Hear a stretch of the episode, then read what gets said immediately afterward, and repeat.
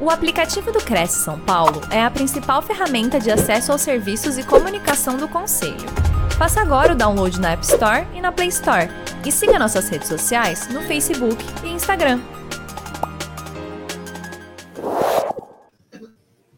E os nossos. Ah, tá aqui. Opa! Então tá bom, eu não achei, falei, aí agora, né? Bem, gente, olha, é um prazer, uma alegria, uma satisfação muito grande estarmos aqui na nossa quarta nobre e hoje com figuras conhecidas da casa, personalidades, né? E nós fizemos uma divulgação um pouco diferenciada no Facebook.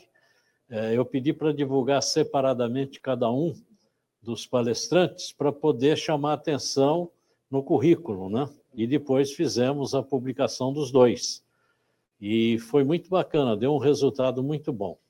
E eu estou muito contente que o auditório hoje já está melhor do que foi a semana passada, e isso daí quer dizer que nós temos a expectativa de que a semana que vem ele já poderá estar bem melhor do que está hoje.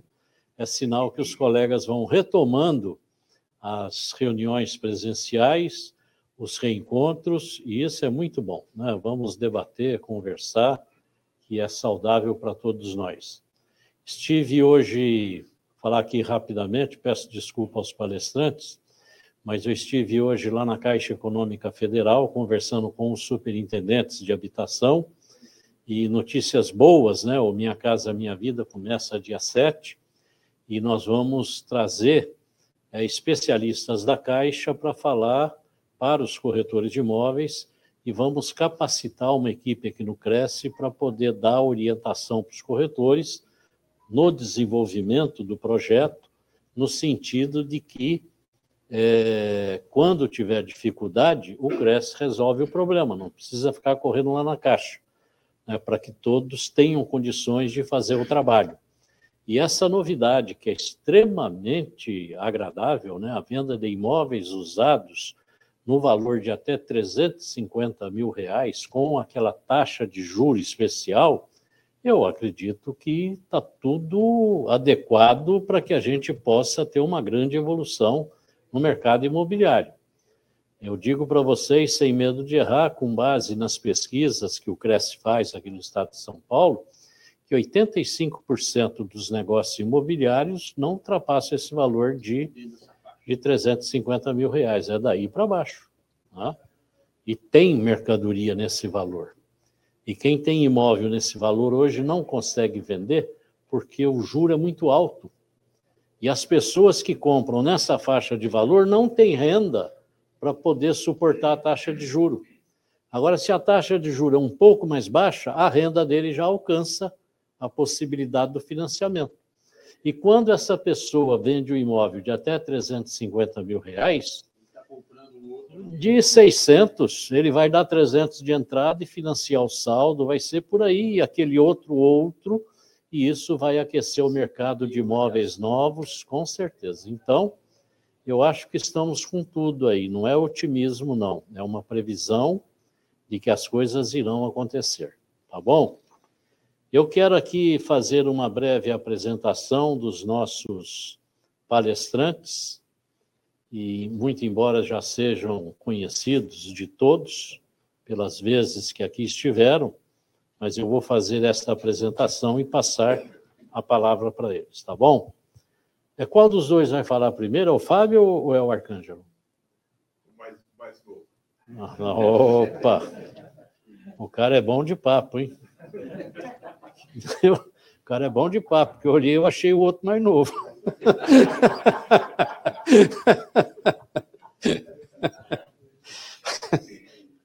Brincadeira, hein, Fábio? Mas vamos lá.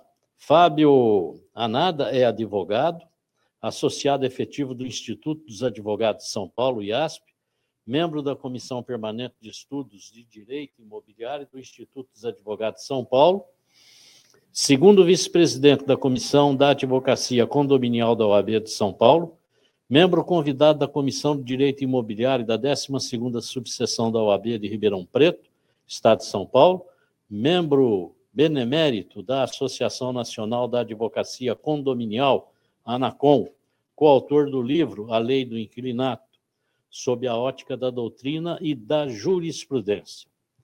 E o outro palestrante, Luiz Felipe Arcângelo de Oliveira, nosso velho conhecido, advogado, corretor de imóveis, professor da Fundação Armando Álvares Penteado, a FAP, é, especializado em direito imobiliário, pós-graduado em direito é, civil e processo civil no âmbito do novo Código de Processo Civil.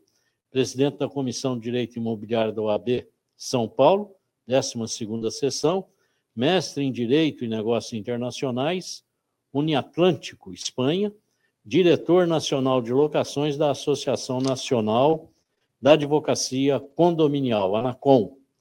Eles vão falar hoje sobre due diligência imobiliária e a responsabilidade civil do corretor de imóveis. Os palestrantes falarão sobre os cuidados necessários que o corretor de imóveis deve ter na intermediação e a sua responsabilidade civil frente ao negócio. Então, antes de passar o microfone para o Fábio, eu entrei aqui, olhei a, a Flávia ali, eu falei, nossa, como parece a Flávia, aquela moça, né? E ela. A Flávia, para quem não sabe, é filha do Valtinho, nosso finado vice-presidente. Aqui, obrigado pela presença, viu? Então, por favor, Fábio, o microfone é teu. Gente, obrigado pela atenção. Eu vou estar aqui na minha sala despachando os e-mails. Em razão da minha ausência hoje, o dia todo, o serviço está acumulado lá. Tá bom? Eu quero deixar o Fábio o Luiz Felipe, em nome da diretoria do Cresce, os agradecimentos pela disponibilidade, pela presença, tá bom? E colocamos-nos aqui também inteiramente à disposição. Tá ok? Um abraço, viu? Tudo de bom. Nessa. Tudo de bom.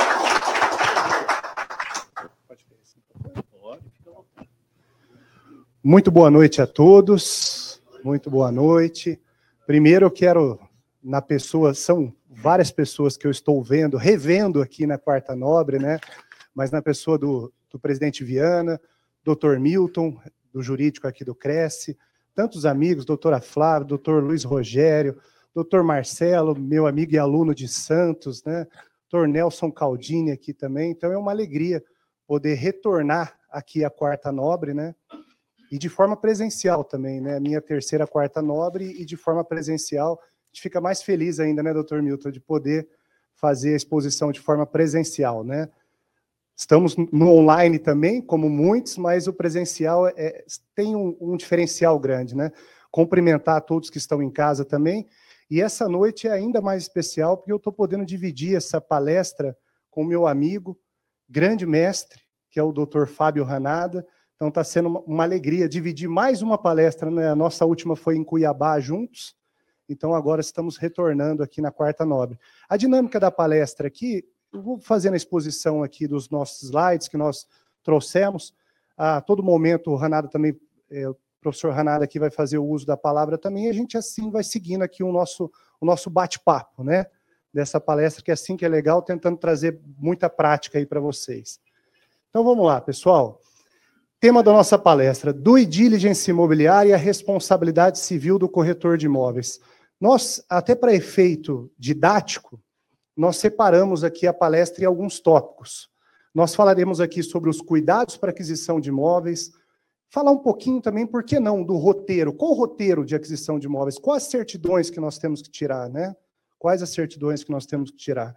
A responsabilidade civil do corretor de imóveis, o doutor Hanada aqui trouxe algumas decisões recentes, muito interessantes para nós sobre esse tema aqui, que toca diretamente o profissional corretor de imóveis.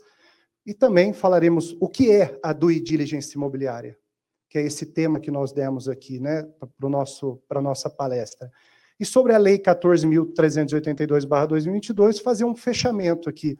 Será que agora, com essa lei, eu posso dispensar as certidões? Basta tirar a matrícula, não apareceu nada, eu lavro a escritura e está tudo certo? Não. então vamos tentar dar a nossa opinião sobre o tema, não que os outros colegas que talvez tenham um tema diferente, eles estejam errados. Mas nós aqui, eu e o doutor Ranada, daremos a nossa opinião sobre o tema. Então vamos lá, pessoal. Adquirir um imóvel é o sonho de todo brasileiro, né? Se tornar um legítimo proprietário de um imóvel. Mas para isso, logicamente, tem uma série de burocracia e requisitos legais na hora da transação, né? Cartório de registro de imóveis, prefeitura municipal e tudo mais aí que envolve é, a hora dessa aquisição. E antes de dar entrada nessa parte burocrática do negócio, também o comprador deve ficar atento aí é, em revisar as condições físicas do imóvel, da região e do local onde se situa. Veja que essa semana mesmo, né, já trazendo prática aqui, Ranada, para a nossa, nossa palestra, tivemos aqui um, um compromisso de compra e venda, que está tendo agora ali um litígio entre as partes, por quê? O comprador ele teve ali um determinado desconto na compra do imóvel, para que ele pagasse um valor um pouco menor, em razão do estado do imóvel. Qual foi o problema? Isso não ficou claro no contrato. E agora? E agora o que ele está vendo no imóvel, ele quer descontar das parcelas. Então, o que, que deveria ter sido feito? Deveria ter deixado pactuado e deixado expresso no contrato o estado do imóvel. Quem sabe uma vistoria? Então, isso é muito importante também na hora da transação, essa revisão das condições físicas do imóvel. Né? Então, antes de comprar o imóvel, primeira coisa que eu tenho que nós temos que olhar enquanto corretores. Estamos falando aqui para corretores, também temos colegas advogados aqui, mas que pertence a quem se apresenta como dono. Será que aquele que se apresenta como dono na hora da transação, de fato ele é dono? Ou ele está fazendo uma venda não domínio, uma venda por aquela pessoa que não é dono ou pessoa autorizada? Então, qual é o primeiro documento que eu tenho que analisar na hora de uma transação imobiliária, antes de tirar certidões negativas? A matrícula do imóvel. Por quê? É lá que eu irei verificar se de fato aquela apresenta, pessoa que está se apresentando como dona, ela é dona do imóvel. Imagina um vendedor que está no nome da construtora. A gente está falando num compromisso de compra e venda? Não, nós estamos falando numa cessão de direitos. Se o imóvel está sendo vendido pelos herdeiros, e não pelo. E, logicamente, a pessoa faleceu, os herdeiros estão querendo vender o imóvel. Aqui é o quê? Uma sessão de direitos hereditários, ou tenho que abrir um inventário para regularizar a situação daquela matrícula. Então não adianta. Exatamente, tem que dar um pulo lá para ver se dá para fazer o, o inventário extrajudicial, né?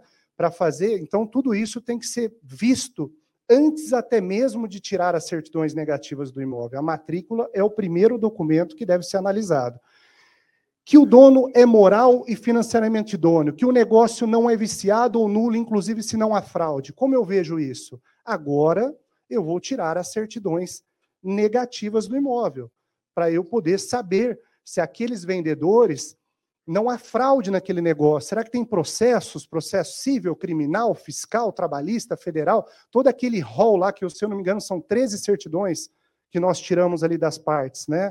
Então, essas certidões que nós estamos falando aqui, se tem participações em empresas, eu tenho que tirar também da pessoa jurídica. Porque se a pessoa jurídica eventualmente tem um problema, a gente vai falar um pouquinho sobre isso também. A pessoa física pode responder. Não é isso? Então eu também tenho que tirar aqui. Mas essas certidões são as certidões, Ranada, que nós chamamos de certidões triviais. Essa todo mundo tira. O corretor ele tira, o escrevente, na hora do cartório, ele vai tirar a certidão, as certidões, essas são certidões triviais. Mas tem algumas outras certidões que também têm que ser tiradas. Eu vou dar um exemplo para vocês. Se aquele imóvel, aquele apartamento, aquela casa, ela está num condomínio, por exemplo. Será que não tem que ver as certidões do condomínio também? Se o condomínio está regular com o FGTS, com a água, é, com as trabalhistas, se não tem processo, porque a pessoa, a partir do momento que está adquirindo um imóvel dentro de condomínio, ela vai assumir aquele passivo também, né? Eu tenho até um exemplo prático, eu gosto muito de prática, né, Marcelo, nas aulas, sempre trazendo exemplo prático, eu acho que é mais fácil de, do entendimento quando a gente traz a prática, mas eu tenho uma senhora, chama Vera Lúcia, que adquiriu um imóvel que nós acompanhamos, que ela pediu para ver as certidões do condomínio. E o corretor perguntou para o nosso escritório se teria ali que te mostrar as certidões. Será que eu tenho que mostrar as certidões do condomínio? Eu tenho que tirar que ela está pedindo? Tem sim, ela tem razão. Ela quer saber o que ela está comprando dentro daquele condomínio. Então, Luiz Rogério, na hora que tirou as certidões ali do condomínio, de fato havia duas trabalhistas, que se a condenação fosse emitida, o valor chegaria ali em torno de 200 mil reais. Então, qual que é a conta que ela fez? Uma senhora de quase 90 anos. Olha a inteligência, ela fez uma conta assim. Olha, aqui eu estou comprando, se, se mantiver a condenação, se manter a condenação vai dar 200 mil reais, então são tantos apartamentos, dividido pelo número de apartamentos, eu vou arcar com isso, eu tenho condições, pode seguir com o negócio. Mas ela tem o direito de saber isso. E quem tem que entregar isso? O corretor. Não é só o direito. Isso aí. É obrigação do corretor. Obrigação. Está na lei. Exatamente. Está explícito na lei. Está na lei responsabilidade civil do corretor, que é justamente os artigos que a gente vai trazer para a nossa palestra, né, Ranada? É justamente. É aí que o corretor entra, né, Ranada? Justamente na apresentação das certidões. Agora, se há apontamento, doutor Ranada, daí o corretor vai precisar do apoio de um advogado, é, logicamente dando preferência a um advogado especialista em direito imobiliário para análise desses apontamentos, se não traz risco ao negócio mas o corretor ele tem que dar segurança ao negócio apresentando essas certidões. Correto? Seguindo um pouquinho antes de a gente entrar no, no tema responsabilidade civil do corretor, olha aqui algumas das certidões que são exigidas. Quero trazer algo de diferente para vocês. Porque, logicamente, aqui, como bons corretores que nós somos aqui, e principalmente aqui buscando conhecimento, né, ou no mínimo uma reciclagem, né, doutor Caldini? Então, nós sabemos quais são, quais são aquele, aquele rol de certidões que tem que ser tirados. Mas veja, por exemplo, a matrícula atualizada. Tem a matrícula, a negativa de ônus, aquela que custa em torno de R$ reais, e tem aquela, doutor Ranada, que é aquela visualização, que custa R$ reais e poucos centavos. Eu posso utilizar a visualização na hora de assinar um compromisso de compra e venda? Você até pode para você visualizar aquilo que você vai fazer, mas ela não tem valor nenhum. Exatamente. Vamos lá. Eu vou pegar, eu vou pegar justamente o seu o gancho do colega aqui, ó. Primeiro, não tem valor jurídico. Segunda coisa, ela é um retrato da matrícula sim, mas se eventualmente tiver uma prenotação que entrou na matrícula, não aparece na visualização.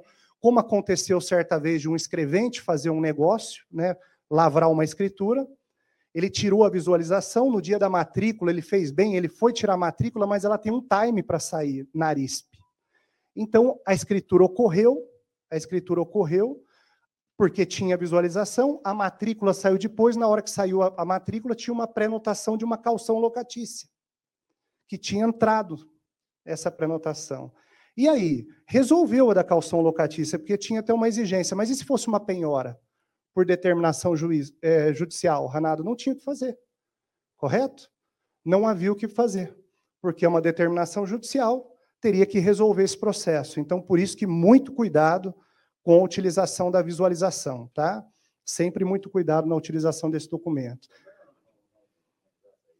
Exatamente. A, a, a verdade é que a, a orientação que nós damos aos nossos clientes é sempre utilizar a matrícula, a negativa de ônus, que é aquela de 60 e poucos reais. A visualização, ela não deve ser usada para efeito de trazer segurança ao negócio, tá? É justamente. Sai na hora, sai na hora, sai na hora. Inclusive, você tem cartório de de imóveis que é pelo WhatsApp. Sim, exatamente. É, é, é isso mesmo, é justamente isso. O pensamento nosso tem que ser esse. Estado civil das partes, certidão de nascimento, casamento, união estável, óbito. Se tem óbito, tem que abrir inventário. Eu vou só passar aqui, eu falo do pacto antinupcial. O pacto antinupcial principalmente no regime de separação de bens. Tem que olhar o pacto. Não dá para olhar a matrícula e ver lá aquele e e o com que os escreventes falam, né? Que se for e é só de um deles, se for com, né? Se for com é casar é e, e, com, né? A diferença. Mas não dá para só olhar isso. Tem que olhar o pacto, porque tem pactos que nós pegamos, eh, professor Ranada, que o que aconteceu com o pacto? Lá dizia que cada cônjuge administrava o seu patrimônio, mas ao mesmo tempo tinha que ter a outorga do outro cônjuge. Então, por isso que o pacto tem que ser sempre analisado na hora da transação. Exatamente, exatamente. Certidão civil, né, execuções, processo de conhecimento, nós sabemos a importância, aquela do Tribunal de Justiça, tratando de São Paulo. Fiscal, a certidão não foi emitida. Tem que saber o motivo. Qual o motivo dessa certidão não ter sido emitida? Nós precisamos saber o motivo. É, não dá para seguir com o negócio sem saber a razão de não ter. Será que é um, um, simples pagamento, uma falta de um pagamento do IPVA? Ou são milhões que aquela pessoa que está devendo? Então, tem que saber o motivo da não emissão, seja a certidão fiscal da Fazenda ou da Receita, mas nós precisamos saber o motivo de não ter é, expedido, né, emitido aquela certidão. Federal, a certidão da Justiça Federal, agora ela, antes ela era unificada, agora ela dividiu em duas. Agora é a civil e criminal. Então nós temos que tirar tanto a civil quanto a criminal por abrangência, para poder sempre aquela de abrangência regional, né? Dependendo, logicamente, da localização aí do imóvel. Claro. Agora na criminal, já me falaram, advogado, que a pessoa pode vender. É. É criminal. Não, a criminal ela, ela também pode ser um problema. Depende, né? Depende do crime, exatamente. Depende do crime. É, tem que ser analisado, viu? A certidão criminal também é uma certidão importante. E tem muita gente que às vezes fala, mas ela é uma senhora, ela vai ter respondido por tráfico. A questão não é essa. A questão pode ser uma senhora que o filho utilizou o carro dela, sofreu um acidente e está respondendo um processo criminal em razão do acidente. Então, tem, tem muitas vertentes também ali na área criminal que tem que ser analisadas, tá? Vai ter efeito civil também, é, ju é justamente nesse sentido. Então, ela tem que ser analisada. Sim, sim, exatamente. Trabalhista, pessoal. O pessoal tem costume de pegar lá a certidão trabalhista e ver arquivado viu arquivado e segue o jogo. Não pode fazer isso. Muitas vezes, antes do arquivamento, antes do juiz trabalhista ele mandar para o arquivo, ele manda para esse órgão aqui, que é o CENIB, e fica lá. Na hora que entrar no nome, a questão da indisponibilidade, então já deixa lá. Ele manda para o Banco Nacional de Devedores e, ao mesmo tempo, o processo está no arquivo, mas tem que saber o motivo do arquivamento. Então, nem sempre o, o, o estar lá é, mencionando que está em arquivo, quer dizer que aquele processo trabalhista está resolvido, tá? Sim. É, e na hora da escritura, o escrevente também tem o dever de tirar a certidão de indisponibilidade, tá? Isso é uma, é, ele tem que fazer isso, é, faz parte. Ex claro. É, a gente é uma outra discussão. Olha que, que questão interessante. Que a partir de 2017 foi a reforma trabalhista. Então a questão da prescrição está muito relacionado se o processo é antes da reforma trabalhista ou depois, então tem que ser analisado pelo advogado. Até a questão da prescrição, se já está prescrito aquele processo, tá? Então tem que ser objeto de análise pelo advogado. Então muitas vezes a gente pede o quê? Para o advogado do vendedor apresentar uma defesa daquele processo para que a gente passe para outra parte, para outra parte deliberar se ela segue com o negócio ou não, tá? Certo?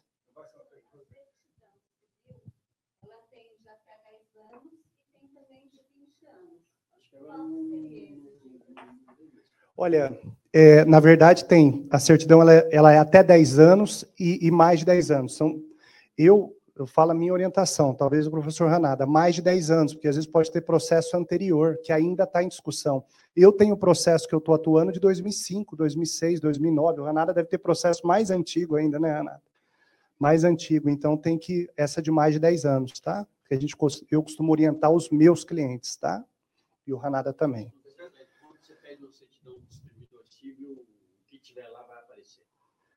Depende. Depende. Se for até 10 anos, vai aparecer até 10 anos. Você tinha opção no próprio formulário? Sim. 5, 10, 20 anos. Hoje você não tem mais. Essa opção Hoje é até 10 anos e mais de 10 anos. Mas não tem mais essa é. opção. Você pede a certidão, você faz ela. Hoje você não tem mais esse prazo. Quando você pede, o que tiver lá na certidão, pô, eu já peguei certidão lá que tem 30, 40 páginas. É, tá vendo? O colega está dando a opinião é, dele. Quando é mais quando se trata de homonimia, entendeu? Então, é, não tem mais prazo. Perfeito. órgão que é o mais confiável aí do ponto de vista de contabilidade, é, advocacia, para você ver a participações em empresas. E, de fato, por quê? Para aqueles que ainda... Eu, até hoje, muitas vezes, quando a gente assume o jurídico de uma imobiliária, Renato, nós somos muito questionados por parte dos corretores por que tirar certidões da pessoa jurídica, sendo que o imóvel está na pessoa física. E é justamente por esse incidente aqui, ó, de desconsideração da personalidade jurídica, que tem no civil, tem na trabalhista, e na trabalhista acontece com a maior facilidade do mundo, né? Exatamente, é um peticionamento, é rápido, então desconsidera a figura ali da pessoa jurídica e ataca o patrimônio daquele sócio lá. Então, por isso, já aconteceu de caso que na pessoa física do vendedor não aparecia nenhum processo. Mas quando a gente levantou a pessoa jurídica, lá sim já tinha pedido de, pedido de penhora, Renata. Então, não tem como, tem que tirar. Tem que tirar sob pena também de você levar um, um cliente seu ao prejuízo aí, né? Últimos proprietários, aqueles, os antecessores. Quantos anos eu tenho que tirar daqueles antecessores? Por exemplo, nós temos um vendedor agora, mas houve uma compra por ele recente. Quantos anos? Dois anos, será que o pessoal fala? Pelo menos cinco, né, Ranada? Pelo menos cinco anos, em razão do que fala aí o próprio Código Civil, tá? Tem colegas que falam 10 anos, tem colegas, mas pelo menos aí é, cinco anos. Pode falar. Pode. É que às vezes ocorre também, é, a cautela você tem que ter sempre. Não tem jeito. Sim. Se você é intermediador, você, Sim. principalmente você é intermediador. Agora, quando você pega uma escritura em que você fala se ela tem dois, três, quatro, cinco anos, e, e ali você pode falar, eu quero eu, eu, quero, eu quero pedir a certidão do antecessor. Certo. Normalmente, quando você pega uma escritura, é, o, o, tabelião ele relata os documentos que foram tirados. É, ele, ele é relatado na escritura. O tabelião ele é obrigado a relatar. É, na, na, verdade, ele dispensa, né? Então, Fora o não, arquivamento agora, não, quando ele dispensa, ele dispensa, quando ele dispensa, é. também é com conhecimento da outra parte. Deveria então, ser, se não tem é. a dispensa, ele está anotado lá na escritura. Sim, entendeu? Aí. Então, é, se está anotado que foram apresentadas as certidões da lei tal, tal, tal, perfeito, papá, a certidão ela é apresentada em função da lei. Sim. Entendeu? Se na escritura estiver configurado, que ele apresentou as certidões da lei, tal, tal, tal, tal, tal, tal, entendeu? Então, você não tem muito risco, salvo se não está escrito, porque a pessoa fala assim, ah, eu, eu, eu vou dispensar, eu, eu quero sua matrícula, o cliente fala, eu dispenso a certidão. Certo. Tá bom, ele dispensa a certidão, o tabelião relata que ele dispensou as certidões da lei. Ele é obrigado um a fazer isso. Sobre isso. Vou falar um pouquinho sobre isso. É, na verdade, assim, é, a questão da dispensa das certidões, é, isso é um, é um costume, é um costume que eu tenho. Na verdade, assim, muitos, muitos dos compradores, eles não têm assistência de um advogado no momento da transação, apoio de imóveis e tal. Então, muitos clientes, de fato, eles dispensam as certidões, fora aquelas que são obrigatórias e no cartório. E isso acaba sendo um risco. Porque se ninguém viu essas certidões que não foram tiradas, acaba sendo um risco. Mas isso é um hábito de cartório, viu? A dispensa das certidões. Eu, na minha opinião, assim, quando são transações que eu acompanho, eu peço o arquivamento, quando está tudo certo. Mas eles dispensam. É, a gente vai falar um pouquinho sobre a agente financeiro. É, sim, vou falar um pouquinho sobre isso também. Pessoal, já entrando aqui na, na questão da responsabilidade civil do corretor de imóveis, então, falando um pouco do, de nós, aqui, corretores de imóveis, e eu também sou corretor de imóveis, né? Então, falando um pouquinho aqui de nós, corretores de imóveis, qual que é a função do corretor? É de intermediar aquela transação de venda, locação, administração e tal, né? O corretor, ele deve fornecer todos os esclarecimentos necessários sobre o negócio, deve cuidar de todos os detalhes burocráticos daquela transação. Logicamente, ele tem que ter o registro no Cresce, né? Corretor de imóveis, pessoal, falar um pouquinho, eu vou passar, vou passar, porque para a gente poder entrar na prática da, da coisa, mas quais são aqui o enquadramento no que toca a responsabilidade do corretor de imóveis? Nós temos 723, que fala que o corretor é obrigado a executar a, a mediação com diligência e prudência, e a prestar todas as informações sobre o do negócio, prestará ao cliente todos os esclarecimentos acerca da, da segurança ou do risco do negócio, que foi o que o professor Ranada falou, Nós temos aqui também o Código de Defesa do Consumidor, também trata sobre o corretor de imóveis, no que toca à segurança. Nós temos aqui é, o Código de Defesa do Consumidor. Sobre a obrigação solidária do corretor de imóveis, nós temos não só o Código Civil, como também o Código de Defesa do Consumidor, que toque que fala sobre a obrigação solidária do corretor. E, por fim, ainda, o Código de Ética Profissional, que entre os artigos que tocam tem o artigo 5 que fala, ó, o corretor de imóveis, de imóveis responde civil e penalmente por atos profissionais danosos ao cliente a que tenha causa por imperícia, imprudência, negligência ou infrações éticas. Então, o corretor de imóveis não se resume só a apresentar o imóvel. O corretor de imóveis é responsável pela questão burocrática, documental e a responsabilidade civil sobre a negociação. E ele não pode deixar de assessorar as partes até o final do negócio, sob pena dessa assessoria ser precária e incompleta e ele não fazer jus ao recebimento da sua comissão. Pode falar. Deixa eu fazer uma pergunta para os senhores. Quando os senhores vão intermediar uma compra e venda, a, a, a documentação do vendedor, vocês exigem do vendedor a apresentação dessa documentação para vocês, corretores? Porque o que eu tenho visto muito é o corretor falar: olha, eu, o advogado do vendedor vai me passar. Vocês estão satisfeitos com a entrega dessa documentação tá. pelo advogado do comprador ou pelo comprador? Usar, usar o microfone que está sendo transmitido, senão não pega. Entenderam? Você tira? Porque não se pode acreditar na palavra do comprador, do vendedor, sob pena de vocês responderem civilmente. Então, quando o, o, advogado do vendedor ou o vendedor lhe apresenta a certidão, deixe-as de lado e solicite os senhores. Duas, três vezes. São casos, são numerosos casos na justiça disso aí. É que vocês não ouvem, nós que estamos à frente disso, nós sabemos. Eu costumo exigir um protocolo com relação a toda a documentação que está lencada no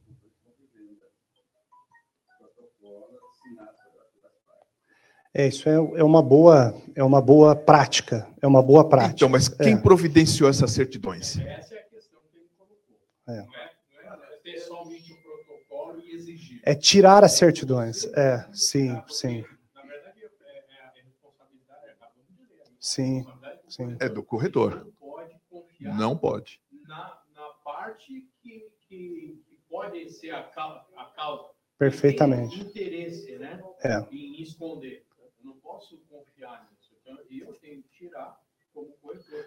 E, e no, na, na primeiro artigo 723 lá tem uma palavrinha que está inclusive em negrito ali, que é fundamental. A gente tem que apresentar isso espontaneamente. espontaneamente. Não, não, precisa esperar que o cliente exija. O comprador exija. E, e não só isso, viu? E não só isso. Quando aparecer um apontamento, porque muitas vezes vai aparecer um apontamento e ele tem que ser prestado ao comprador, para que ele delibere em seguir com a transação ou não.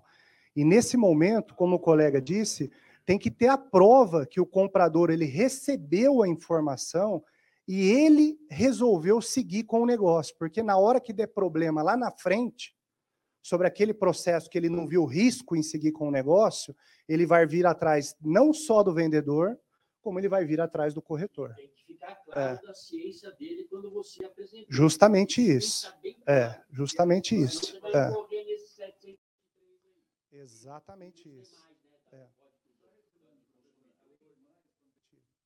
Esses processos, quando o advogado do vendedor lhe apresenta, nós vamos até o processo, solicitamos a cópia de todo o processado para verificar que as informações que ele está nos trazendo são verdadeiras. Isso aí. Então, não acredite os senhores na documentação que lhes são fornecidas. Nós tivemos um caso em que foi a venda através de uma procuração, a venda foi realizada, corretor, imobiliária e o cartório foram sujeitos passivos de uma ação de indenização, porque aquela procuração era falsa. E o corretor não foi até o cartório verificar se realmente existia o reconhecimento de firma aberto lá. Eles responderam, administradora, cartório e o corretor, solidariamente. O Marcelo tem uma questão ali, Renato. Pode falar, Marcelo. Professor, como é que fica as ações em relação à compra em relação ao vendedor, correm nas câmaras arbitrais? É, a arbitragem é, é uma realidade, né? É uma realidade. Ela vem com essa. A ideia da arbitragem, né, Ranada, é justamente acelerar é, os processos judiciais em razão da enorme demanda que a gente vê aí. É, mas, logicamente, uma, um, eventualmente, algum processo que estiver aí numa Câmara Arbitral, ele tem que ser analisado.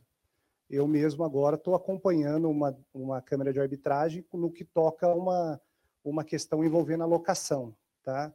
Então, da mesma forma que a gente analisa um processo é, que está um processo judicial, a gente tem que analisar, né, Renata, para onde está aí nesse processo da Câmara Arbitral, certo?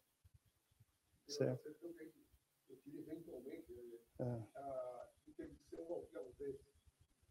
É. é, é tem uma a civil também ela engloba inventário, tu, todas essas questões que envolvem interdição, tutela, coratela. Sim, sim, é, pode ser recente, exato. Só, a gente trouxe uma, uma decisão, né, professor Ranada, aqui, ó, na hipótese, constata-se que os horas recorrentes não atuaram com prudência e diligência na mediação do negócio, porque lhes cabia conferir previamente sobre a existência de eventuações judiciais e que pendiam em, em desfavor dos vendedores ou das pessoas jurídicas que são sócios, a fim de proporcionar aos compradores todas as informações. Então, aqui os corretores responderam porque eles não tomaram todos os cuidados necessários na hora da transação, né, Ranado? Na hora da transação. E tem uma outra, se você quiser falar um pouquinho sobre falar, essa decisão. E essa decisão também, veja, o corretor, é, ele respondeu é o que eu aqui. Falei para os senhores. Essa é a é, procuração falsa. Procuração falsa também. O, o, corretor respondeu porque ele não tomou os cuidados necessários na hora da transação para evitar que o comprador caísse nesse estelionato. Então, por isso, por não ter tomado esses cuidados necessários e o autor sofreu aí um golpe de estelionato, ele também respondeu por esse processo. Veja. É, ele tem que tomar todos esses cuidados necessários. É e você ir lá. Mas é. normalmente não fazem isso. Mas é isso. É, isso é, a procuração, eu vou até. Tem um outro slide, eu vou dar um spoiler, então, passando antes do slide, a gente já passa ele. A procuração é o seguinte: ela, independente de ser indeterminada, independente de ser indeterminada, se passou 90 dias da procuração, tem que pedir uma certificação, tá? Então tem que fazer tanta procuração, a gente está falando em território nacional, quanto a procuração feita no exterior. Só que até pulando aqui é, o que eu ia falar, hoje tem uma questão, a procuração ela acabou diminuindo muito o número de procurações em razão do enotariado, né, Ranada? Porque o enotariado é uma realidade hoje. Então, inclusive, hoje nós temos clientes que assinam as escrituras fora do país. Então, aquela procuração que você tinha que ir até embaixada, muitas vezes, para encaminhar a procuração, conferência, hoje tem o enotariado. Então, eu tenho clientes, por exemplo, tem um cliente jogador de futebol até de Santos, né? Um cliente que eu acompanho nas transações que ele assinou uma escritura da Arábia Saudita. Então, assim, é, são questões que facilitaram muito a vida aí por conta do enotariado, no que toca às procurações. É. Você lembra, você lembra o trabalho que dava, né? É, que dava o trabalho. E hoje, com o enotariado, se torna é desnecessário, muitas vezes, a utilização da procuração, que é uma vantagem. E a é. responsabilidade Opa, dos senhores pois... é objetiva, hein? independentemente de culpa. Responde sem. Ah, mas não. A responsabilidade é objetiva. Salvo se o corretor ele for autônomo. Perfeito. Aí a, a, a responsabilidade é subjetiva o, o, vendedor, o comprador, ele tem que alegar e provar a culpa do corretor, diferentemente quando há a intervenção de administradora e o corretor ligado à administradora. A responsabilidade é objetiva. Perfeito. Professor, a nível do Brasil, muitas procurações são feitas em outros estados. O cara vem, ah, eu tenho uma procuração feita lá em Curitiba. Certo. Ou lá, em Cascavel. Para verificar a veracidade dessa procuração, quando ele vem para São Paulo, aconteceu um caso com um cliente meu. Aqui, ó. Certo. Perfeito, perfeito. Eu uma, uma, eu estava fazendo um inventário, Perfeito. o cliente tinha morrido, eu estava finalizando o inventário, e o que, que aconteceu? Um cara foi lá no Paraná e fez uma procuração, veio em São Paulo, e o seu corretor, na Zona Leste, disse, ó, estou vendendo esse terreno aqui de um milhão. E aí, esse corretor, falecido, ele vendeu, vendeu o terreno para o cara, vendeu para esse cara, veio para lá com a procuração falsa, e eles investiram no imóvel. Hoje estamos num processo criminal e não conseguimos ter o cara. Quer, quer responder? Não. Então, nessa hipótese, eu simplesmente contrato uma pessoa lá na ponta, Sim. em Cascavel, para me certificar dessa procuração. A gente, ah, agora, a pergunta conclusiva. Nós, como advogados, como corretores, quando a procuração é feita lá fora, em outro estado, outro município, lá no interior do Brasil, a gente tem que fazer um contato ao cartório e verificar se a procuração foi feita lá ou se é uma procuração falsa. O próprio, o próprio cartório, o próprio cartório, muitas vezes, pelo menos é, o próprio, logicamente, o Ranada, o mais seguro, a gente vê um profissional lá para fazer essa verificação. Por uma razão. Mas o próprio cartório, Quem muitas vezes, ser- ele faz a verificação lá da certificação. Vai ser o senhor. É, exato. O próprio oficial do cartório Sim, sim, faz a verificação. Escrevente faça uma escritura tem uma procuração de fora, o próprio oficial do cartório exige que o escrevente faça o contato com a, a origem daquela procuração para saber a velocidade dela. Isso é muito comum, Sim, porque o oficial do cartório que outorga uma escritura dessa, ele também responde. exatamente. Então tem que fazer essa verificação sim, tá? Tem algumas. É, sim, é melhor, melhor, melhor. É mais segurança fazer da maneira que o Ranada falou. Eu trago aqui algumas questões. É, Pode falar. Quando o corretor está ligado a- a uma imobiliária, ah, o problema da responsabilidade civil dele é objetiva, independe, independe de culpa. Ele responde. Então não existe esse, essa desculpa, não, mas olha, eu tirei certidões, foi o, o advogado do comprador, do vendedor que me deu. Não. A responsabilidade é objetiva. O senhor vai responder. No caso de corretor autônomo, profissional autônomo, é diferente. A responsabilidade é subjetiva. O comprador vai ter que provar a negligência do corretor. Está na lei, é na, tá na lei do consumidor. É expresso. Artigo 14, parágrafo 4 da, do consumidor.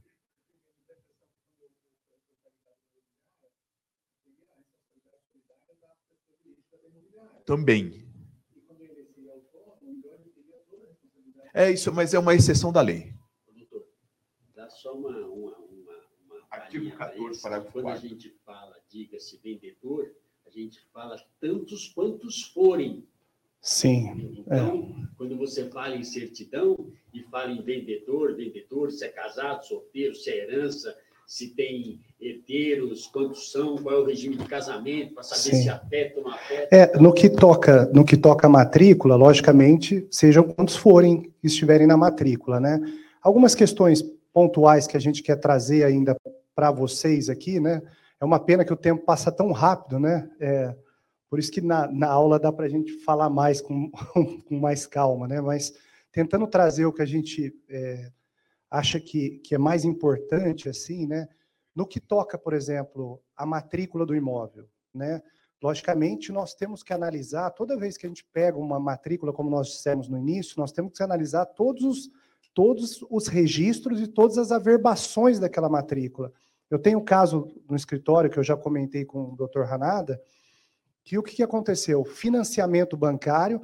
Primeiro que financiamento bancário, eu já peguei corretor é, por se tratar de financiamento, não tirando certidão negativa. Isso é um erro, porque o banco ele não tira certidões negativas. Ele não tá, ele faz uma pesquisa de protesto, de tudo mais, mas certidões negativas, o que a gente tira, que o corretor tira, civil, criminal, trabalhista, o banco não faz. Então, num caso especificamente de um financiamento bancário, foi assinado o contrato particular com força de escritura pública, Ranada, que eu, que eu cheguei a falar para você, bateu no cartório de registro de imóveis, nem o banco, nem o corretor, nenhuma das partes envolvidas viram que, viram que tinha uma cláusula resolutiva na matrícula. Daí bateu no cartório de registro de imóveis exigência para cancelar a cláusula resolutiva. Ainda bem que tinha o paradeiro da pessoa e conseguiu baixar. E se não tivesse? E se não tivesse? Ação judicial, né? Ação judicial. Então, penhora, é, calção locatícia, eles não impedem que a escritura seja lavrada. Se passar despercebido pelo corretor, pelo advogado, pelo escrevente, a escritura vai ser lavrada. Mas vai bater no cartório de imóveis e o cartório de imóveis vai devolver com a exigência que declare o conhecimento daquela averbação na matrícula. A penhora está na matrícula. Mas, então, tem que ver, né? Mas isso acontece mais do que você pensa de ninguém ver na hora da transação e aquela penhora vai ter que ser baixada, e somente com uma determinação do juiz para ser baixada essa penhora, certo? É, a gente vai falar, a gente vai fechar, vai fechar a palestra falando um pouquinho sobre isso. É. Então, queria trazer um pouco para vocês sobre isso, né? É, já falamos da procuração. Escritura pública, pessoal. Antes de a gente entrar nos aspectos aqui, já falando da lei, né, Renato? Já que o pessoal a gente já fala nesse tema já pensando que alguém vai perguntar sobre a lei, né? Então, é, não, na verdade, ela agora a mudança 2022, tá? 14.382/2022. Mas a escritura, nós sabemos que ela tem que constar o valor real da negociação. Por quê? Logicamente, ninguém, todo mundo aqui é, é, sabe que é um crime contra a ordem tributária fazer uma escritura pelo menor valor do que está sendo pago. Mas o problema não é só o crime contra a ordem tributária. O problema é que se tiver alguma anulação em razão de um processo, o valor que vai ser considerado é aquele valor que foi lavrado à escritura. Tá? Uma outra questão aqui, o lucro imobiliário. Passar mais baixo, o lucro imobiliário se torna maior também. E, por fim, a questão do locatário do imóvel. Né? Porque se o contrato de locação tiver registrado na matrícula do imóvel, e você lavrou a escritura por um valor menor, o locatário pode depositar ali o valor e adjudicar o imóvel para si. Olha o problema de passar. É, são duas questões quando fala do. Não, se ele diz que ele não tem interesse na compra do imóvel, a não ser que as condições do negócio mudem. Porque se você notifica o direito de preferência por determinado valor, que o pagamento é à vista, e de repente você vende por um valor mais baixo, doutor Luiz Rogério, e faz um financiamento para aquele terceiro, logicamente, em razão das condições do negócio, o locatário vai questionar. Então, se você notificou por um determinado valor e agora você vai vender mais baixo, o que, que você tem que fazer? Notifica novamente. É, estou vendendo, resolvi abaixar, vou vender mais barato e vou aceitar financiamento. Você tem que fazer isso. Exatamente. Daí você lavra a escritura, faz o contrato do banco que seja pelo valor menor, certo? Olha, a lei fala em ciência inequívoca, tá? Então, notificação, se ela vai ser por cartório, se ela vai ser por AR, se ela vai ser judicial ou vai ser um e-mail com uma resposta, desde que haja o que a gente chama, que a lei fala, ciência inequívoca. O WhatsApp, o que, que você fala do WhatsApp? Eu não, não consideraria fazer para o WhatsApp. Tá? Isso, né, Ranada? E você, também não, né? Também não.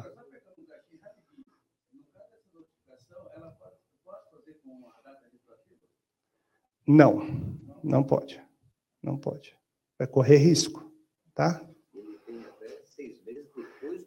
É, ele tem seis meses a contar do registro, lembrando que a adjudicação, isso não, não é o doutor Luiz Felipe e não é o Ranada que está dizendo, isso é o STJ. A, a, a questão de poder adjudicar o imóvel está diretamente ligado ao registro no cartório de imóveis. Se o contrato não foi registrado no cartório de imóveis, no máximo o locatário vai poder entrar com uma indenização por perdas e danos, tá? Mas ele não vai poder adjudicar o imóvel. Para que ele possa adjudicar o imóvel, somente se tiver registrado 30 dias antes da compra pelo terceiro, certo? Isso está é, tá na lei. Então vamos lá. É, os con contratos de compra e venda, falando do contrato de compra e venda. Tormilton, quanto tempo nós temos?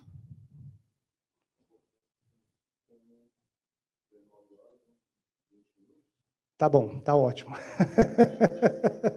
tá ótimo. Você foi, você foi generoso. Você foi generoso. Obrigado. Obrigado. Então, aqui, com relação ao compromisso de compra e venda, vou falar agora já partindo para o encerramento. Compromisso de compra e venda, doutor Ranada, qualificação, multa, é, posse, escritura, tudo isso é o padrão de um compromisso de compra e venda, mas nós temos algumas cláusulas a mais que são importantes hoje no compromisso de compra e venda. Cláusula de Lei Geral de Proteção de Dados, LGPD, importante constar. Assinatura digital, 99% dos contratos de compromisso de compra e venda hoje são assinados digitalmente. Difícil um compromisso de compra e venda seja assinado de forma é, presencial, né, física. Né? E outra coisa, mais importante que nós já falamos aqui, se tem problema, se tem apontamento em uma certidão, tem que constar no contrato lá. Isso, a isenção da imobiliária com relação àquele processo que o comprador decidiu seguir. Isso é importante, uma cláusula de isenção de responsabilidade da imobiliária. Essa palestra aqui não é para corretor de imóveis, então olha que dica legal, né? E se tratando de construtora, incorporadora, fora todas aquelas certidões, nós temos que verificar a questão da idoneidade, né, da, se os projetos são entregues, se tratando de construtora, incorporadora, né, dos colegas que trabalham com isso. E, Ranada, já partindo aqui, nós já falamos é, sobre a due diligence imobiliária. O que, que é a due diligence imobiliária? É esse trabalho de investigação que o advogado faz, justamente no sentido de fazer um, um trabalho né, é, de análise aprofundada para ver se não tem nenhum problema de uma fraude à execução, uma fraude contra credores, um problema de uma anulação de negócio. Então, é uma análise fria dos documentos por um advogado especialista em direito imobiliário. O corretor faz due diligence, ele tira certidões. É esse o trabalho dele, é apresentar certidões, aparecer os apontamentos Daí tem que ter um advogado para fazer essa análise mais aprofundada. E ele tem que dar um resultado dessa investigação. Na maioria das vezes, quando se trata de due diligence, a questão não é engessar o negócio. A due diligence ela é feita para viabilizar o negócio. O advogado que entende o que é a due diligence imobiliária, ele é um parceiro do corretor de imóveis. Por quê? Ele é um parceiro no sentido de poder viabilizar o negócio do corretor. Porque não é porque tem um processo, não é porque tem um processo que esse processo vai fazer com que a transação não ocorra. A pessoa tem um processo, o que, que ela não pode ter? A gente tem que analisar. A pessoa ela tem que ter mais bens do que dívidas. Ela pode ter dívida, desde que ela tenha bens para responder pelos seus credores. Exatamente. E fica escrito, inclusive em escritura, não tem problema constar isso na escritura. Consta na escritura, ó, o vendedor tem um processo número tal, da vara civil tal, mas ele apresenta determinado patrimônio se porventura ele for condenado no processo. Por que não colocar isso na escritura? Porque está comprando em boa fé. Não é isso? Não é isso? Quer alguma consideração, Renato? Pode falar, pode falar. Agora, quando tem um processo trabalhista, já me falaram que se ele tiver um outro imóvel, o juiz, agora quem vai fazer isso aí, né? E calcionar aquele processo trabalhista naquele outro imóvel, liberando o que está sendo vendido. Nunca aconteceu comigo, né? mas já me falaram, olha, se tiver dois, três bens, aí pode ser calcionado. Agora, quem vai fazer isso aí? O juiz? Não, é a pedido de uma das partes. É, é, é a pedido de um dos advogados das partes. Olha, tá, tem objeto de penhora, está em discussão esse processo, tem outro imóvel determinado para que fique. Essa Exatamente, exatamente. Não, o próprio juízo, porque é, penhora é, é, uma determinação judicial, então é o juiz, do mesmo jeito que ele determina a, a verbação da penhora, ele determina o cancelamento da penhora também, entendeu? Então, isso não tem jeito, tem que ser é, através de um juiz, tá? Algum consideração? Nós estamos falando até agora só de compra e venda. A publicidade também, os senhores têm que tomar cuidado quando os senhores veiculam a, a locação, a venda de um imóvel. Os senhores também respondem civilmente por eventual publicidade enganosa. Um exemplo prático: locação. Um galpão que os senhores estão anunciando para locação. Vem um sujeito que tem uma indústria alimentícia e quer ali se instalar. E o senhor sabe que ele é um, um investidor de um, um comerciante da, da indústria alimentícia. O senhor sabedor disso e sabedor que aquela zona não pode abrir esse tipo de comércio, e ele locar e der problema não conseguiu alvará, o senhor vai responder civilmente. Pela publicidade enganosa. Locação sem, sem habits, né? Tudo. Locação também sem habits. Ah, é. um, uma coisa também muito interessante que a gente tem acompanhado são contratos de locação em que o corretor ele já tem várias minutas de contrato de locação e na garantia locatícia ele não sabe a diferença entre fiador e calção. Então, muitas vezes nós vemos assim: o fiador fulano de tal dá em calção determinado imóvel. Primeiro, são duas garantias. É crime. Está na lei de locação. É crime, além de multa. Além disso, os senhores responderão pelo prejuízo causado ao locatário confusão também do calcionante do fiador no que toca penhora do bem de família. É, porque a, a, quando vocês né? pegam esse tipo de minuto, quem fez foi um advogado. Ele tem o termo técnico. E esse termo técnico tem o, o lugar para se colocar. Então, é, é, é, muito frequente nós vemos isso daí. A justiça anula, não a garante as duas garantias, anula a primeira garantia. Um exemplo, fiador. Vamos supor que o fiador tivesse inúmeros bens e ele deu em calção imóvel. A fiança cai. A calção permanece pela justiça. E nessa calção, que ele deu em calção o imóvel, ele vende o imóvel.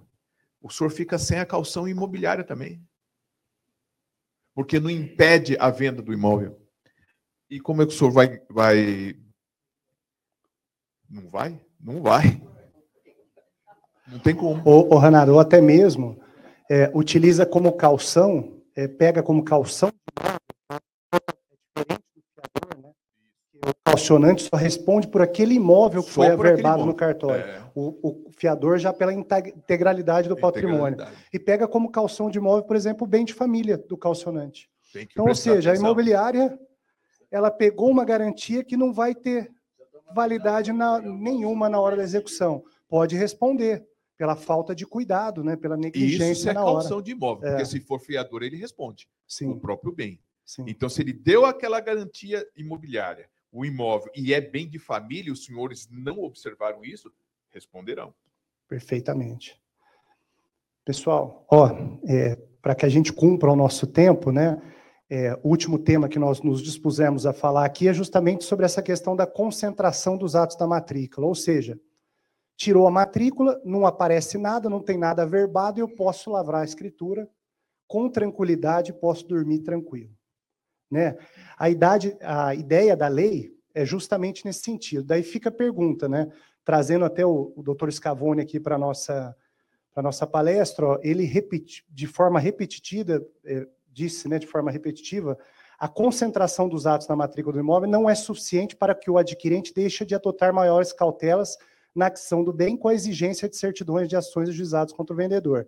Então, até a Lei 13.097-2015, não havia discussão, que na sequência veio é, o novo Código de Processo Civil, houve ali uma derrogação parcial no que toca à lei, mas daí, e, e, justamente ficava a pergunta, né? Será que age de boa fé aquele que não extrai as certidões nem mesmo do local do imóvel do domicílio do vendedor?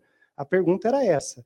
E também é, a resposta aqui é que não se trata de presumir a má-fé, porque nós sabemos aqui que a má-fé se prova, a boa-fé se presume, não é isso? Então, com essa nova lei 14.382/2022, eu posso dispensar as certidões? O que eu vou dizer para vocês é que pelo texto, o texto, novo texto, de fato o texto melhorou muito. Porque agora virou um parágrafo segundo e ficou bem claro ali a questão de não serão exigidos para a validade ou eficácia dos negócios jurídicos é, a que se refere o CAPT ou para a caracterização de boa-fé do terceiro adquirente, a obtenção prévia de qualquer documento, certidões, além daqueles da lei, e a apresentação de certidões forenses ou distribuidores judiciais. Então, para efeito do texto de lei, o texto de lei agora é claro. Mas o seguinte, nós temos um problema aqui, doutor Ranada, que é o problema da insegurança do jurídica do nosso país. Tá? Isso não, a gente não precisa falar para ninguém aqui das decisões e tudo mais. Eu não vou entrar no mérito, mas nós temos um problema de segurança jurídica do país. Então, a intenção da lei em sentido amplo é que não pode ser considerado de má fé aquele que não tirou as certidões, tá? Mas será que o judiciário, doutor Ranada, não possa poder entender, ele não pode começar a entender assim, que tudo bem, não vai ser considerado de má fé que ele não tirou as certidões mas ele não se preocupou nem ao mínimo de tirar as certidões do local do imóvel, do domicílio do vendedor, ou sabendo do conteúdo das certidões, ele foi lá e se aproveitou e comprou o imóvel, mesmo com todos os processos mais barato, para poder viabilizar aquela negociação, né? E outra coisa, tem a questão da insolvência também, né? Era o único bem do devedor, vendeu e agora ele está insolvente, de acordo com o 792 do CPC. Então, assim, outra coisa é que a jurisprudência ela costuma desconsiderar o conteúdo do teor da lei, né? Costumam descolar da lei. Então, por hora, e é um entendimento meu e do Dr. Ranada que nós compartilhamos disso, né, Ranada? É, nós nunca colocaríamos aqui o nosso dinheiro no imóvel sem ver as certidões, né, Ranada? Nunca colocaríamos. A intenção da lei foi sim dispensar as certidões, não exigir, tá? Para efeito de dívida civil, trabalhista e tributária a gente não pode considerar. E as trabalhistas e as tributárias? Elas têm que continuar tirando elas. Entendeu? E também, ó, uma única consequência dessa lei é que os credores agora, os credores que têm é, dívidas aí é, junto aos seus devedores, têm que sim ficar mais atento no sentido de averbar o 828, o 844, tem, tem mecanismos aí para eles poderem se resguardar na hora da execução. Mas ainda, nossa, nossa opinião, né, Ranada? Não sei se você quer pontuar alguma coisa sobre esse tema também. Mas ainda, é, continuemos nós, corretores, tirando as certidões, até que o judiciário passe a julgar essas questões aí é, que envolvem a lei, né, a lei 14.382/2022 e, e, os apontamentos que nós fizemos aqui é, com relação às certidões. Então, o que eu posso dizer é que nós continuamos tirando as certidões e continuamos orientando os nossos clientes a tirar as certidões negativas. É, é, é nesse sentido, tá? Eu acho que algum um esclarecimento? É, pode, estamos à disposição agora, claro, claro. Certo.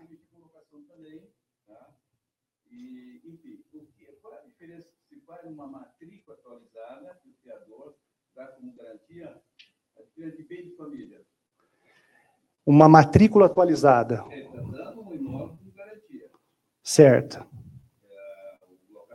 É, na verdade, sim, se tratando de fiador, por que, que a gente costuma orientar, e o Renata também vai falar alguma coisa sobre isso, por que, que a gente costuma orientar, quando é fiador, ele informar um bem, um patrimônio que ele tenha? Porque o interesse é quando der tudo errado, penhorar aquele bem do fiador, mesmo sendo bem de família. Só que em se tratando de fiador, não há registro e não há verbações, tá? Ele vai responder pela integralidade do seu patrimônio fiador, tá? Aquilo que vai ser objeto de calção de imóvel, que é a verbação, registro no cartório de imóveis, nós estamos falando em calção de imóvel, que não é fiador. São duas garantias diferentes, certo? Um imóvel só, julgamento do plenário do Supremo Tribunal Federal, tá? A votação foi 7 a 4, eu acompanhei voto por voto, o Ranada também, é, acompanhamos voto por voto, mesmo que ele tiver o único bem, que a discussão era a penhora do bem de família na locação comercial do fiador. Mesmo que ele tiver o único bem, o fiador ele perde o imóvel dele.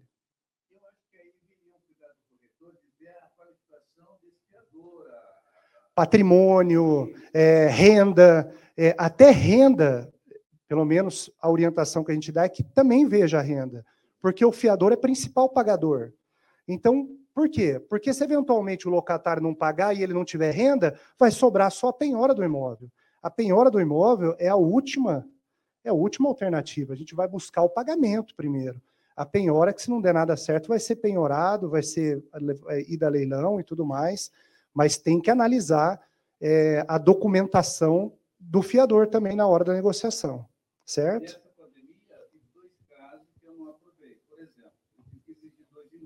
Certo. Porque a renda do fiador era baixinha. Certo. É. Quando havia dúvida, o pessoal pedia dois imóveis, mas agora não há mais dúvida com relação a isso, tá? E aí eu fiquei com uma certa preocupação e eu falei, bom, esse problema da Covid aí, ah. de repente, essa modelo, eu também falei, eu preciso ah. Sim. É, que é uma, uma ótima garantia, né? Dentre as garantias que nós temos. Eu acredito que ele se refira a abrir mão do direito do bem de família em contrato. Acho que é isso que é Renato, pode, pode falar. Como é que é? é. Abrir mão do direito de, é, do bem de família no contrato. Ele vai abrir mão do, do bem de família no contrato, hum. entendeu? Não vai, não vai. É, não vai, não vai resolver. Não, a, a, o STJ ele é, é difícil sustentar uma coisa dessa no STJ. Porque há quem. É. Tem decisões judiciais de dois lados. É. Não tem uniformidade. Né? Se você pega um, um, um juiz, um magistrado de esquerda, ele mantém o bem. Se ele pega um, um, um magistrado mais conservador, ele determina a penhora. É. É, falando quanto à responsabilidade do corretor de imóvel, que responde integralmente por é, dolo culpa, né, no caso de negligência e tal, e falando sobretudo sobre as certidões, que aliás nessa casa pouco se fala sobre isso, isso é ótimo que estejamos falando sobre isso. Quando um corretor de imóveis, por exemplo, retira certidões do domicílio é, do imóvel, e em contrato fica pactuado. Resta pactuado que a do domicílio do vendedor seria ele que iria tirar. E na ocasião da assinatura, ele não comparece com as certidões. Qual seria a responsabilidade do corretor, a orientação frente ao contador? Essa pergunta é específica, eu vim aqui somente para isso, para perguntar para o senhor que é advogado e corretor e nesse. Jogou ainda para mim. É, você está dizendo o seguinte, só para ver se eu entendi. Dia da escritura, o vendedor é, disse que ele levaria as escrituras, apresentaria no dia da escritura as certidões, as certidões dele, tá? É, de outro domicílio. Isso é importante também, porque se ele, se ele reside, né, se ele tem o domicílio em outro local, tem que tirar também do outro estado. Minas Gerais e, e aí vai. Olha, para o corretor, para o corretor, se ele estiver participando da transação e para ele dormir com, tranquilo e pôr a cabeça no travesseiro, ele tem que parar a negociação e falar para o comprador que não é seguro. Você, você enquanto corretor, você não deve depender de não ninguém. Ou sabe o único estado que é cobrado as certidões? Todos os outros têm links. É o Rio de Janeiro. Todos os outros demais estados do país, a gente tem os links de tudo lá. Então é só o Rio de Janeiro que é cobrado as certidões. É. É, e caro. É.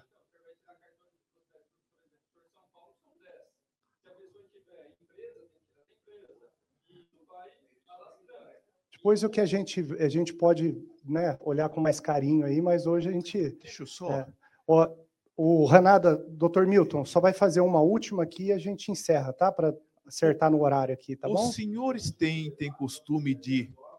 10 horas? Então tá bom, obrigado. Os obrigado. senhores têm costume de solicitar de um imóvel que está em condomínio a convenção condominial? É, um do... é normal os senhores exigirem a convenção? Porque ontem eu estava conversando com uma colega, a doutora Leidiane Malini, Sim. do Espírito Santo. Ela participou de um debate e colocaram a questão para ela. Era presidente da Comissão de Direito Condominial lá. Um sujeito, um investidor, estava atrás de um apartamento na Orla Marítima, da região, em Vitória. O corretor sabia que ele era um investidor da, da região, ofereceu um imóvel para esse investidor, sabendo que ele ia utilizar para alocação para a temporada, ele fechou o negócio. A hora que ele foi alugar, não podia. A convenção proibia. Qualquer plataforma. Não, a locação para a temporada, independentemente da plataforma. É que a convenção do condomínio é que vai determinar. Exato. Ainda mais agora com as decisões do STJ, né, Luiz Rogério? É. Então, mas aí o senhor sabe disso. É, então, tem que levar esse conhecimento ao comprador. É, e... Oi. Pessoal, eu. Não.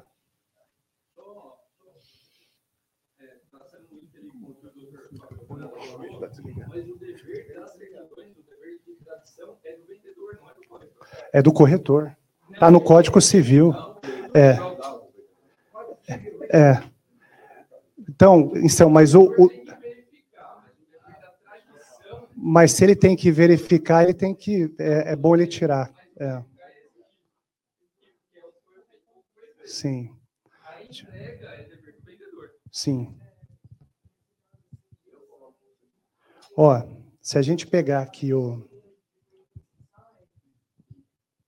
Por exemplo, quando você vai comprar de um lançamento. É. Posso falar? Pode, pode ficar, ficar à vontade. Então, quando, é, quando os senhores compram de um lançamento que vai entregar daqui três anos, então o corretor que foi. É, você vai, o comprador, o corretor que está lá já não está mais. O lançamento tem uma rotatividade muito grande das construtoras Diálogo, IVE, Tibério, etc. Sim, sim. Todos sabem disso. Então, cabe a você, aí você vai ter que procurar o, né, o diretor lá tal, mas é, esse corretor já pode estar em outro lugar, outro estado.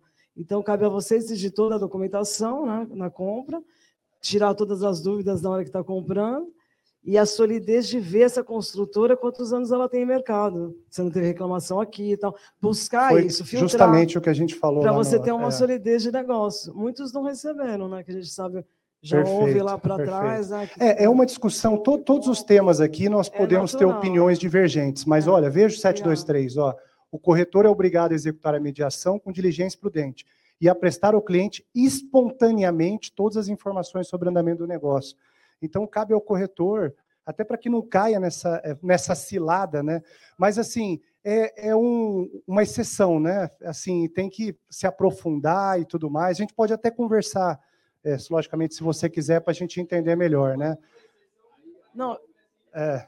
E já é. teve construtora que faliu, né? E Sim. Que, e que o banco quis, é, quis pegar Perfeito. das pessoas que estavam morando. E eu tive até um processo nesse sentido que a pessoa conseguiu porque comprou à vista. E quem comprou parcelado teve que devolver para o banco, porque a construtora faliu, os donos sumiram. E você vê, tudo que pode acontecer numa compra, né? É, exatamente. Então não dá para prever, né? É, não dá para prever. Né? Exatamente. Porque... É Mas, pessoal, ó, muito, eu, em nome, meu nome do professor Ranada aqui, do doutor Ranada, nós agradecemos aqui. A gente sabe que com uma palestra deu certo quando tem a participação de todos, né? E aqui quase todos participaram aqui, então foi muito bom, muito obrigado, tá? Foi uma honra estar com vocês aqui. Conte conosco aqui do lado de cá, tá? O material a gente, até em razão da participação dos colegas, alguns slides a gente falou, mas acabou pulando.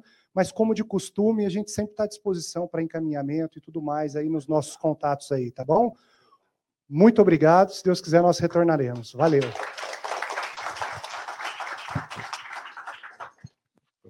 Só um minutinho, por gentileza. Vamos fazer aqui uma, uma entrega.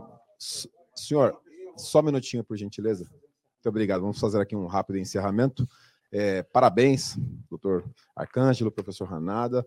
É, um dia que não aprendemos nada, um dia perdido. Tenho certeza que todos os colegas que aqui estão e aqueles que nos acompanham pela TV Cresce ganharam um dia, porque hoje o aprendizado e os debates foram muito produtivos. E gostei muito da fala dos nobres professores em relação à responsabilidade do corretor, né? essa lembrança de que, independente de quem apresente a certidão, é, de fazer a diligência, de ser proativo, lembrando né, de eventual responsabilidade civil sobre alguma possível imprudência, né, imperícia ou eventual negligência, é de extrema importância. Então fica aqui essa provocação a todos os colegas e é dessa excelente lembrança. Eu rapidamente gostaria aqui de prestigiar né, os nossos internautas e citar as cidades que nos acompanham, porque nós às vezes cruzamos é, o Atlântico. Então vamos observar aqui é, e agradecer a, a audiência né, dos colegas de Novo Horizonte, Petrópolis, Maceió, Duque de Caxias, Petrolina, Caraguatatuba, Janos Majoro, aqui um grande abraço ao Janos, Santo André, Ribeirão Preto, Ourinhos, Itu, Rio de Janeiro, Porto Alegre, Betim, Araçatuba, Brasília, Manaus, Pouso Alegre, Curitiba, Osasco, Orlando, chegamos lá na América do Norte, é, Praia Grande, Catanduva, Vitória, Joinville, Londrina, Caxias do Sul, Anápolis, Guarulhos, Santos, Pindamonhangaba e Porto Velho. Então, um especial agradecimento a todos os, os colegas que nos acompanharam pela TV Cresce. E para fazer a entrega aqui do certificado de agradecimento, em nome do nosso presidente José Augusto Viana Neto, queria convidar aqui o doutor Nelson, por favor, para que faça aqui a entrega ao doutor Luiz Felipe e a doutora Flávia, por gentileza, doutora, para que faça a entrega ao professor Fábio Ranada, por favor. Pode tirar do envelope, por gentileza? Para que a gente faça, possa fazer um registro fotográfico aqui, por gentileza.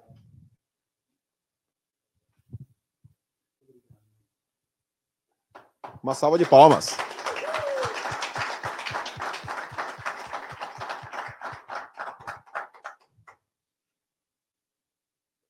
Maravilha. Então, professor Arcanjo, professor Ranada, mais uma vez, muito obrigado pela presença. Parabéns e damos por encerrado aqui nossa transmissão na TV Cresce. Muito obrigado.